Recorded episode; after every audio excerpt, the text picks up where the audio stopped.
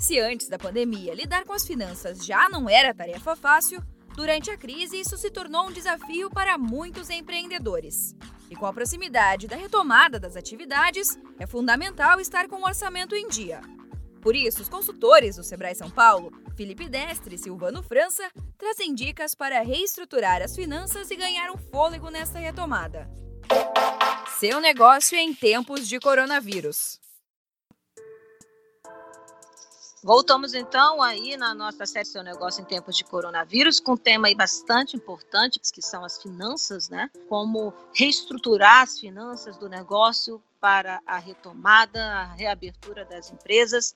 Vamos lá começar falando sobre um tema e eu acho que a gente já pode falar de uma situação que acaba acontecendo no dia a dia das empresas, né, que vocês acabam recebendo essas perguntas aí no dia a dia das consultorias. Se falasse um pouco qual é a importância de fazer os números da empresa trabalhar aí a favor do negócio, né, conhecer esses números, é, realmente, com isso que a gente trabalha, que a gente está direto aí né, no campo de batalha junto aos empresários, e o que percebe-se é realmente que muitas empresas, muitos empresários não possuem o quê? Um painel, né? Um painel do carro, né? Que é o guia, né? indicadores, eles podem nos mostrar qual é o caminho, né? Então imagina assim, uma empresa que não tem esse painel, como é que vai saber, né, em que velocidade está andando, em, se precisa abastecer, se precisa trocar o óleo, então, é, realmente, é, trazer os números a, a, favor do empresário, é, fazendo essa analogia, é o mesmo que ter o painel do carro, né? É você saber para onde você está andando, né? Você saber para onde você está dirigindo e conseguir chegar ao destino aí seria aí o resultado final, né? Pode complementar, Silvano. Maravilha. Ter os números em mãos é fundamental no processo de gestão da empresa, porque ele vai permitir a tomada de decisões, né? O que, que o empresário pode fazer, até onde ele pode ir, o quanto ele pode gastar, se pode gastar, né? Será que é o momento de gastar? O quanto ele precisa vender? Então, ter esses números, ter essas informações confiáveis, apuradas ali de forma muito precisa, é fundamental para a saúde financeira da empresa, né? Eu não tenho dúvidas disso. E quais são as ferramentas principais que o empresário precisa aí dominar para organizar essas finanças aí, principalmente agora no momento da retomada? Como a gente lida com o empresário e esse cara tá sempre né, naquela rotina em que tá cabeceando, batendo pênalti, escanteio, dando cartão, tudo ao mesmo tempo, a gente precisa de ferramentas que sejam simples, mas que tragam as informações necessárias, né, para que o empresário consiga fazer essa análise, né.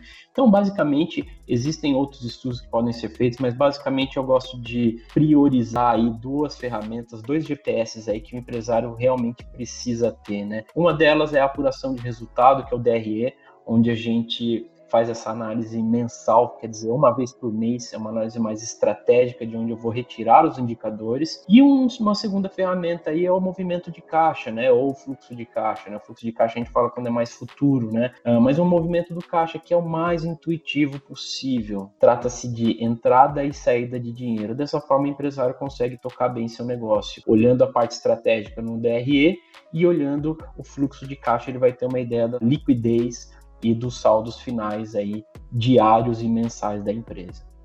Eu gostaria de complementar a colocação aí do Felipe, lembrando o seguinte, né, que o, o fluxo de caixa é, é muito importante e ele é diário, mas ele também é importante que ele também projete o futuro da empresa, né? Que é o que a gente chama do fluxo de caixa projetado. Então, tão importante quanto o empresário saber qual é a situação dele hoje, é ele saber também o que, que o espera lá na frente, né? Qual é o futuro dele? Como é que estará o caixa dele? Ou o que, que o caixa dele está projetando para o próximo mês? Com base nessa informação, ele pode tomar ações hoje, né? ele pode se antecipar a essa situação. Então vamos né, supor aqui rapidamente, está prevendo, está projetando que faltará dinheiro para pagar o aluguel, por exemplo. Então ele pode desenvolver alguma estratégia de vendas para que aquela situação não aconteça, né? que ele consiga gerenciar aquela situação com antecedência e não no dia que venceu o aluguel, né?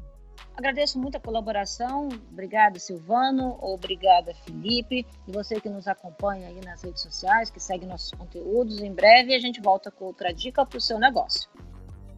Este podcast teve entrevista da jornalista Marcele Carvalho, do Sebrae São Paulo, e locução e edição de Giovanna Dornelles, da Padrinho Conteúdo, para a agência Sebrae de Notícias. Até a próxima. Tchau!